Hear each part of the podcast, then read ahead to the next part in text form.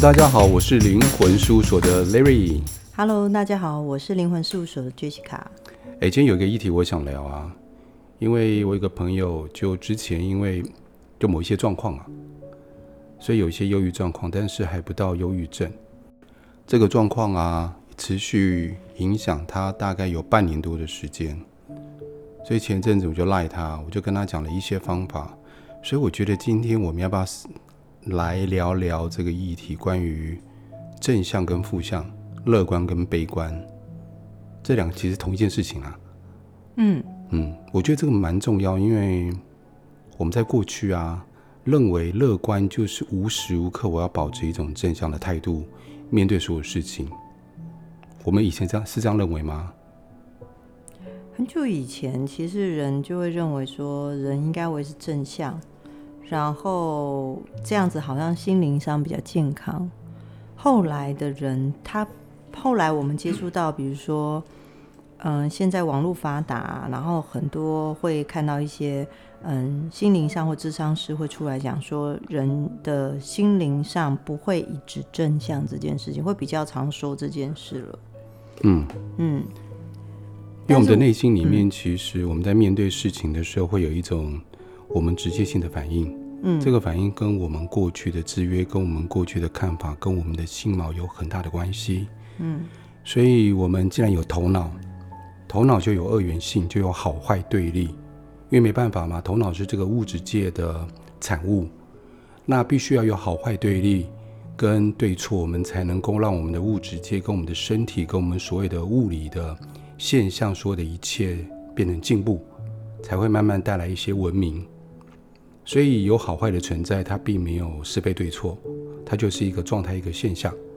但雷同刚刚我们刚讲的，就是有脑袋的时候，我们一定有正向跟负向，正面跟负面，这是一定会产生的。你有没有这样的感觉？嗯，其实我觉得，不管是来咨商的个案啊，或者是来问事的，嗯，很多人我发现他们脑袋里面都会去自责说。我应该要更好一点，我要让我的情绪更不要像现在这样子这么沮丧。他们都会试过很多种方式，然后后来也会来告诉我说，我也知道说不会一直都很正向，可是我好像也负面的状态太久了。那我不知道用什么方式可以打断我自己这个情况，让我自己好一点，因为毕竟我还是要上班工作，还是要照顾家里。不知道该怎么办。了解，我想特别说这个部分啊，关于正向跟负向的部分，嗯、我我也可以明白，就是有一些被身心症困扰的朋友们，有时候你们想要正向有点难度。对，有时候不是不想，而是真的没有办法，在脑袋里面或在心里面就有一些负面的声音，让我们一直朝负面的想法去想。嗯，那这个现象我也可以明白。那我就在想一件事情，就是我们在之前要先怎么样做这个预防？就是今天，呃，我们先厘清一些观念，就是当我们正面的时候，不是无时无刻百分之百都在正面，而没有负面。因为我们刚刚讲的是，我们既然有脑袋，有脑袋一定有二元性，有二元性就是有正向跟负向，有乐观跟悲观。嗯，其实这两个是同时存在着，只差别在什么地方呢？当我们的乐观比我们悲观多那百分之十、百分之五，我们就称为乐观。但有些人乐观说：“哦，我百分之百乐观。”其实百分之百乐观不见得也是一定是好事情。那变成是他悲观的时候，他没有完全没有悲观的时候，他就不能够避害。避害的意思是，他有一些危险性，他就想不到；有一些危难就想不到。比如说，今天去滑雪，他从来没有滑雪过。他跟别人讲说：“我超级乐观的，我觉得没有问题。”但是他们预防到危险。那比如说今天跟朋友出去玩，他就不会做一些避险的动作。其实这也不完全是一件好事。所以在我们内心里面呢，如果今天悲观的人、负向的人，嗯，他就是说他比较多的悲观的想法，可能百分之六十或百分之五十五，剩下百分之四十或百分之四十五的时候。他是乐观的，我们就可以判定我们可能悲观多了一些，那我们就需要做调整。所以，我们还是讲再讲一个平衡的观念。过与不及都不好。好，所以要拿到一个平衡的状态，然后我们才能够有办法来应付生活上或者是在这个社会上大大小小、好好坏坏的事情。就是看你觉得呢？嗯，其实我觉得只要是人啊，本来就会遇到一些生活上遇到一些很不顺遂，或者是突然觉得很幸运的事情，所以也是因为这样子，我们的情绪、心情上也很容易起起伏伏。那随着有些人会随着年龄的增长之后，就会知道说啊，这个是势必会遇见的，不管你遇到。可能你认为很倒霉的事，或者是会生气的事，或者很沮丧的事，这都会。最主要是我们一定会，如果假设我们的人一定会遇到过这些事，那有没有什么方式可以帮助自己？如果曾经在比较负面的想法的时候，或者是觉得自己很糟，因为我发现负面想法通常都会有一些状态，就是他们讲的那个结果都很绝对。绝对怎么？绝对意思就是说。我一定做不好这个事哦，我不行的，嗯哼，不然就是又来了，我做不到。你看那个男生长相跟我之前男朋友长得很像，哦，然后他可能还停留在过去失恋的那个状态，嗯、他就说、嗯、这段感情我一定会失败，嗯，好、哦，就会有这些想法、嗯，然后在一起的时候可能就会说，你看他做了一个动作跟我之前的男朋友很像，所以这个人一定在骗我。哦，对对对。对那你知道，常常跟这样的人相处，比如说这样的人在你的身边，有时候自己会觉得自己的能量都被吸走的感觉。对，他的朋友都有这种感觉。嗯，对，因为自己可能想要说，伸出一些方式去帮他，或者是安慰他，或者说，哎，你不要这样想啊，你不要想太多啊，类似像这样，就跟黑洞一样，一直被吸干了。对对对，效果其实都不太好。对，所以我们今天就是想说。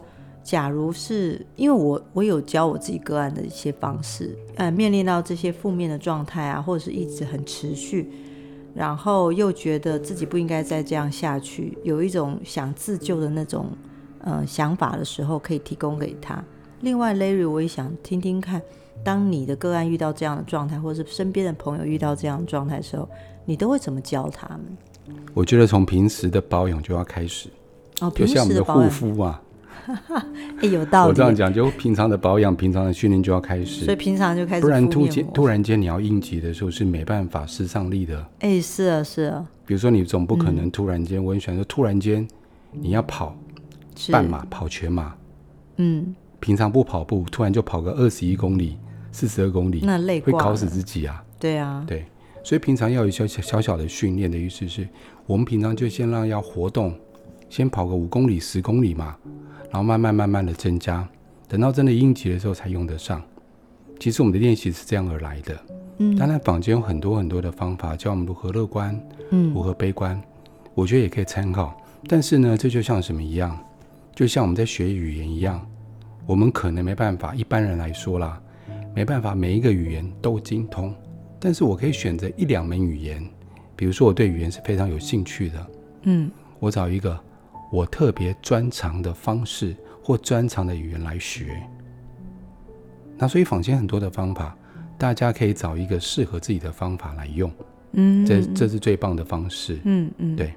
然后这边呢，我提供一个方式给大家，嗯，我刚刚讲到平常的训练嘛，其实这样子，因为我们身上我们有所谓的神经链，神经链就像我们之前说的神经元或神经突触。然后这些呢，在我们常常做一个动作习惯的时候，我们变成什么？嗯，变成反应动作。就像很多运动员，他们要重复做一个动作，跑步、运球，一些特殊的动作。还有很多运动员不是要撑杆跳的时候吗？他要不断重复那个动作几百几万次，等到真的遇到那个动作来的时候，他马上可以立即反应，而且在无意识下自然的反应。好，嗯，因为他的神经元。或者他神经链就做成一个连接了，哦，它已经连接成功了，这样。对，嗯，所以相对的来讲啊，我们对于很多事情的悲观，这个想法也是来自于我们神经链的连接。就刚你刚刚有说，比如说有人因为失恋了，嗯，造成很大的伤害，嗯，从此以后看到男生或女生谈恋爱的时候，他就有一种不信任感，嗯，蛮多人的是一个状况就是。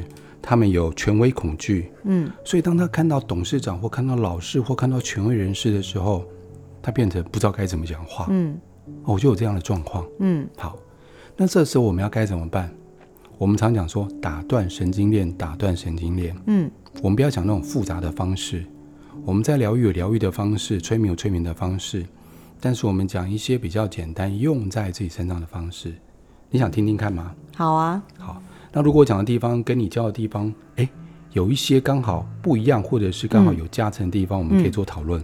所以我想要在你讲之前啊，嗯、这个打断神经链是我们自己去打断吗？哎，对，靠自己的力量打断，可以靠我自己的力量。对。然后随时都可以用吗？随时都可以用。哦，只要在我们什么样状况之下，我有觉察状况之下，重点还是那个觉察。嗯嗯。就是我最起码我要知道，我现在悲观了。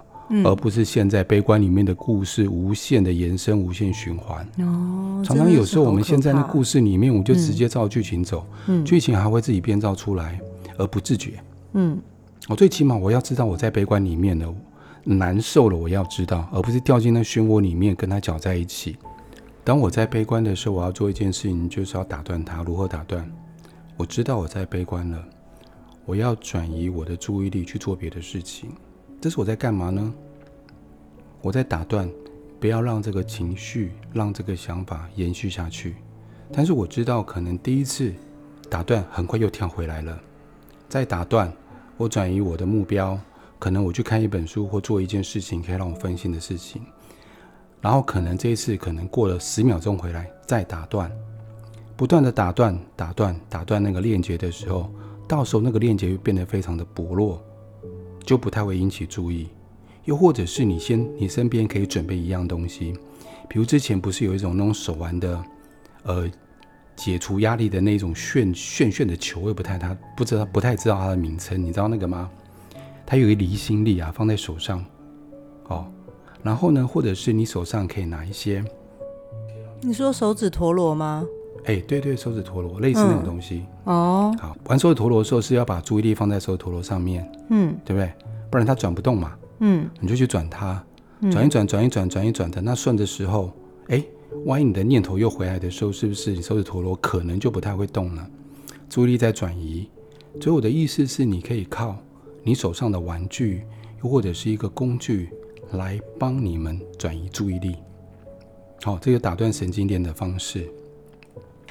所以慢慢的，这个神经链它就变成薄弱，薄弱，下次你要再重新连接，它就连接不起来了。当然有人会问说，那这个方法可不可以帮别人用？只能自己用，为什么？当负面想法，别人有负面想法的时候，我们不见得看得出来。所以当我们看不出来的时候是没有办法的。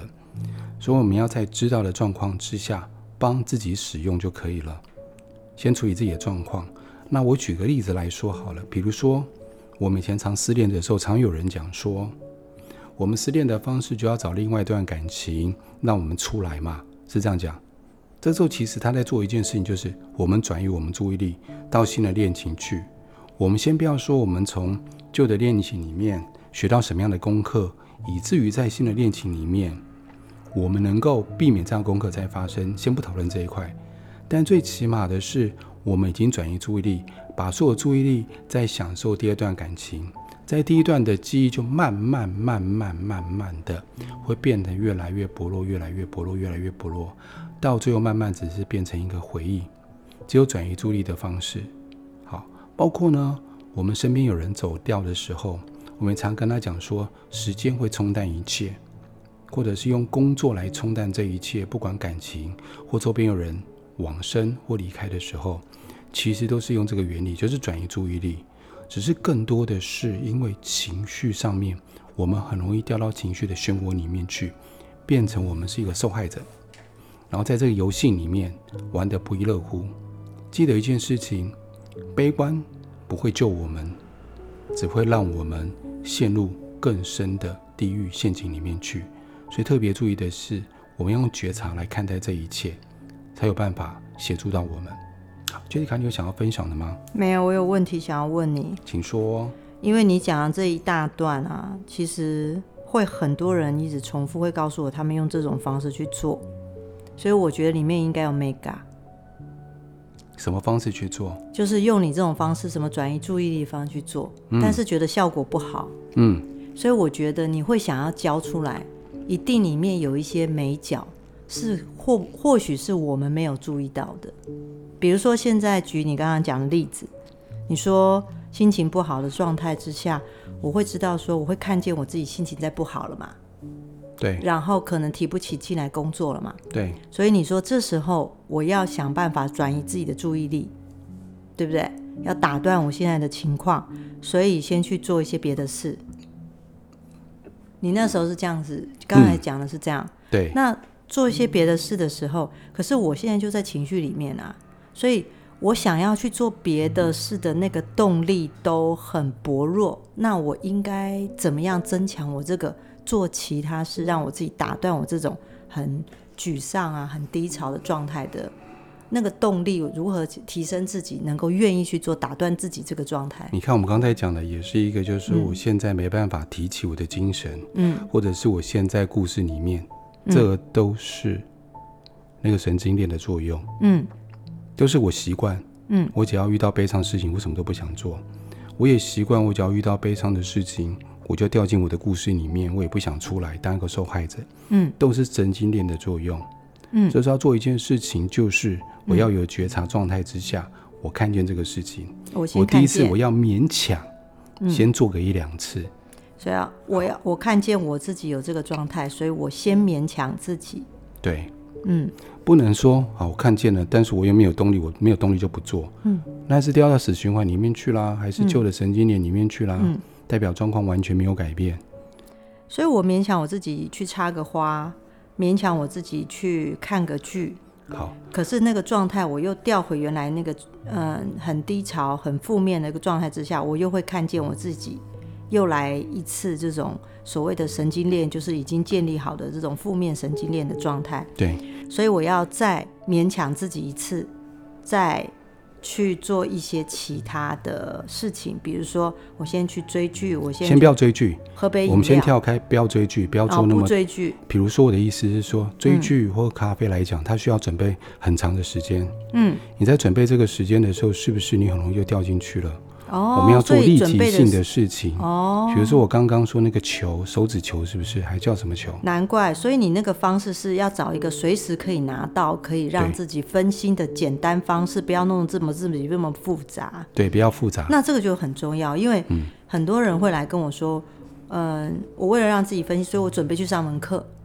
嗯，那个准备上门课这个动作就准备的太久，还要存钱嘛？对。哦然后我如果去上个插花课，也是你要走到那边去，然后付出钱，你才可以上课，对，才可以让分心。所以你是说要随手可得，可以让自己分心的物品或工具？对，要立即，要立即。你也可以让榔头敲自己的脚，让自己分心啊，你自己会受伤害而已。嗯、我刚刚开玩笑，就是我要立即性，它是有效的，可以马上转移我注意力的东西。嗯、因为这就是美感。对对，所以要找到这样的东西。并且你可以随时放在你身上，要立即，随时摆在旁边。你知道这阵子情绪不好，你就这样做。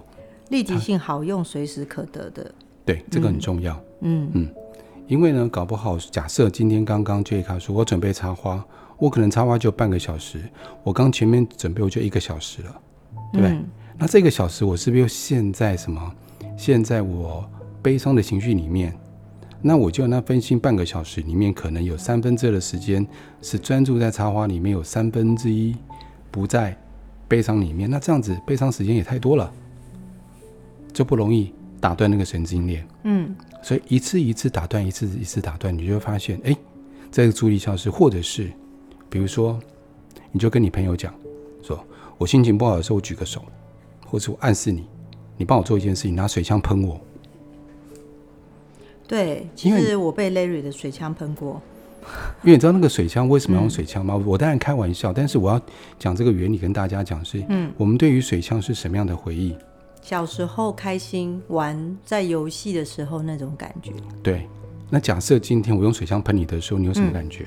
嗯、就是突然觉得很惊讶，想生气，可是突然又觉得生气不起来。对，嗯、是突然跳回到。我小时候的那种感受、感觉了，有点调皮捣蛋的那种感觉。对，是不是有点感觉？就是哎，开心，跟悲伤有点混在一起，嗯、有点像酸辣汤一样，有没有？全部混在一起，那个味道有点怪怪的，没有那种悲伤的这样的感受。嗯、那是不是那个感觉就慢慢被冲淡？一次冲淡，两次冲淡，三次冲淡，四次冲淡，哎，是不是它的效果？悲伤的悲伤影响我们的效果就越来越弱，越来越弱。这样子，你的意思是说，其实负面会久了以后造成一个循环，感觉上这个负面的连接就很像我们今天在练身体、练肌肉一样，对，会越来越强壮。对，所以为了要打断这种状态，打断这个负面的连接，这个回圈方法就是刚开始必须要取取用一些身上或身边容易立即可以拿到的工具或东西，随时可得的，用来做打断。对，所以。这种感觉上很像是身体里面潜意识或者是能量里面建构已经建构出来一种思想上的循环，或者是身体上面一个状态。嗯，然后我们要打断它，所以你的水枪也是一个打断连接的方式，对吗？对，我只是举这个例子，当然我们不可能随便弄个水枪啦，万一全身都湿了，嗯、环境都湿了不方便。就是你刚刚讲，就是。我们在里面有点像做一个岔路出来，嗯，有一个岔路，我们有另外一个新的选择，嗯嗯，因为新的选择的时候，我们慢慢的习惯那个新的选择的时候，我们旧的选择就容易忘记，就好像什么意思？刚我小侄子最近他读三年级，小学三小学三年级，嗯，小学三年级他就换了同学，那刚开始换过去的时候，会不会回想回忆跟一二年级的同学一起玩的感觉，会有一些思念，对不对？嗯，但是会不会过了一两个月以后，慢慢的适应新的环境以后，旧的朋友就开始淡淡的淡忘、淡忘、淡忘，会这样子嘛？对不对？嗯，这叫做人的机制。嗯，这不是我们刻意去做一个新的方式，我们只是知道，我们知道什么？我们知道人的生理跟心理状态顺势而为，在用这个方式来造成我们一个新的连接，让我们可以。走出忧伤，而不是强硬式的方式去压它。所以今天，如果我们有悲伤跟难过，我们用强压式的方式，用逼迫式的方式是没有效果的。我们人为了求存是会反弹的，内心心理机制是会反弹的，会造成这个效果是无效的。我们只能顺势而为，这是我要强调的一个部分。嗯，对。所以我可以讲一下，就是说关于这个中断法。我觉得这个中断法有时候它是需要比较强大的介入。如果是外外力的关系，举个例子，可能前一阵子就是有呃家里的人他自己本身可能他在沮丧、很忧郁的一个情况之下，那个忧郁不是忧郁症，就是很低潮的一个状态。可是突然。那一天，他正在跟我讲，他心情不好啊，很难过啊，什么样？他觉得应该结束生命啊，什么的，他就会讲到这种很负面的想法的时候，那时候突然，呃，我们家大楼警铃大作，然后那个管理员通知大家说，有可能二楼发生火灾，所以那时候瞬间是不是我们全全部大家都要停下来，然后逃生嘛，就是要逃往那个安全门。然后后来二楼是因为我我想应该是厨房出现一些状态，然后他那个火可能烧起来，后来扑灭了。然后在在大家再走回来之后，家里刚才那个抱怨说他应该想不开的那个人，然后突然就跟我说，他突然发现生命还是蛮珍贵的，嗯嗯，所以有可能接下来发生这些事情，他可能就没有生命了。然后他突然发现说，好像自己。也不用想这么多，或者是难过这样子，觉得只要能够活着、能够呼吸，就是一件很幸运的事。嗯，那突然一下子就是我不用帮他，一下子就转念，这种东西就是强大的那种外力介入，打断了他那个那时候的想法。这种从那一天开始到现在，目前他的状态都很好。嗯，大概有一个多月了。这个。这个不是，这个应该不算是打断的方式。哦，这不是打断方式。对，这是让他看到另外生命的另外一个出口，就很像我们之前的经验也是，就是有一些人他可能对生命觉得我生命没有意义，我做什么别人都不会欣赏，然后我做这些事情别人都看不到，他就觉得难过、悲伤，嗯，好，觉得不舒服，嗯，他觉得自己的生命付出没有价值，是。然后有一次呢，我们就去育幼院里面去当义工，嗯。去了一两天的时间，嗯，他看见那边是有一些是从小智障的孩子，有一些是没有爸妈的，有一些是智力受损的孩子，当他看到他们的时候，需要帮助的时候，而且他们还笑这么开心，因为他们相对来讲单纯，他们只要每天能够吃饱、睡饱、起床，有人陪他玩，他就开心。他突然看到他们的时候，他心里很多的感触，很多的感感触是关于哦，我现在还有办法能够跟别人抱怨。我现在还能够自由自在的在到处走，跟朋友聚会，我想去哪边就去哪边。你看，我跟他们比起来，我幸福多了。我应该珍惜自己的现在的状况，我应该好好善待我自己。就会有这样感触，这是一种比较之下，一种珍惜，一种幸福之下的感。所以基本上，如果个案来我面前，他会有这样的想法的时候，基本上我回去都会给他们一些功课。是，哎，我的做法是比较不像你的方式，就是，但是我觉得你的方式是立即性，可以随时取得，这也是一个很好的方法，可以和，嗯，也许 maybe 可以合并用，因为我通常是教我个案的方式就是转化。转化，对，嗯、转化的方式就是说，你我认为人一定会负面，这是一定的，没错，呃，必然，因为负面其实它后面还是有，你可以可以保护自己，就像你刚刚讲的这一部分，或是帮自己有一些刹车的机会，好，但是如果过头的话，就会让自己可能连生活跟创造新的东西的那个动力可能都会消失，对，所以通常我都会回去让个案写功课，功课就是列出自己负面的状态。然后再找到，比如说他这个负面的想法所带给他帮助他的部分。呃，我想到一本书，就是《黑暗也是一种力量》。对，黑暗也是一种力量，就是我们的负面其实协助我们在社会上可以好好的存活，或者是避开很多的危险。嗯、对，就是一样的方法嘛，对不对？嗯嗯，这确实是一个很好的方法。嗯，但就是嗯。如果个案愿意这样做的话，嗯，一定一定会有很大的效果，而且会帮助到他们这一辈子里面。当他有一些负面想法或看到一些嗯负面人数的时候，我们立即转念，这个是更长久的方式，可以更持久的方式。这确实是一个很棒的方式。另外有一些，就另外我可以回馈给你说，因为我很多个案会回去写这个作业，然后通常这样的作业持续都会超过一个礼拜。他们说刚开始。写出那些负面很快，但写出这个负面带给他的帮助就很慢。然后他们有一种五味杂陈的感觉。嗯，对。然后其实，在做这个过程中，其实我就是把那个负面跟他认为带给他帮助的那个感受，把他在他的心里跟他的身体里面混合。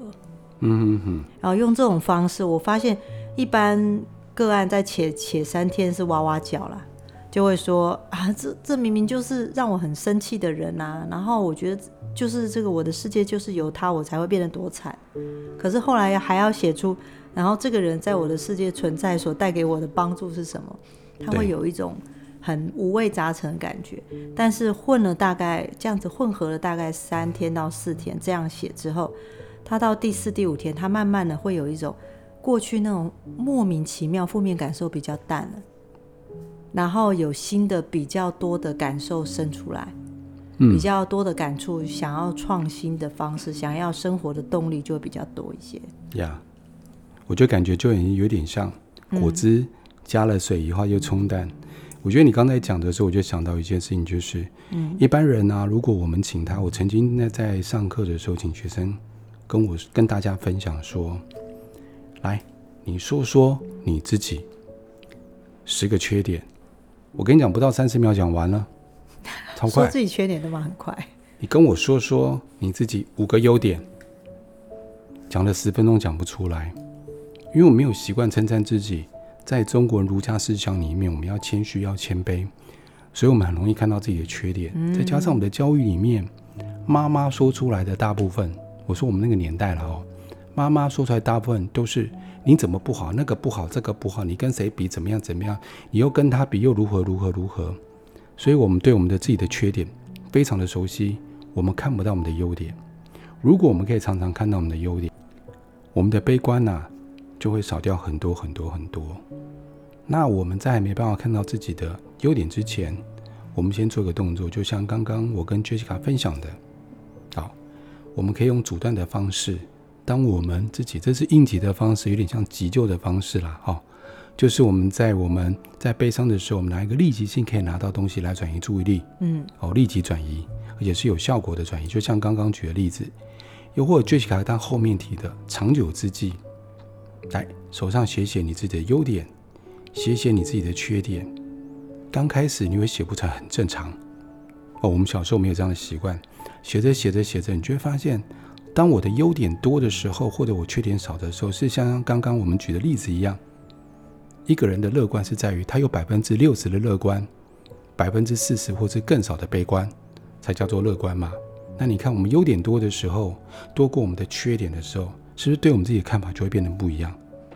所以这是一个非常非常好的功课，大家可以回去做，是不是这样子杰西卡要练习。就是练习，要不断的练习，写出自己的优点，要练习。那我们今天到这里喽。好，那我们就下礼拜见，谢谢各位，嗯、拜拜。好，谢谢大家，拜拜。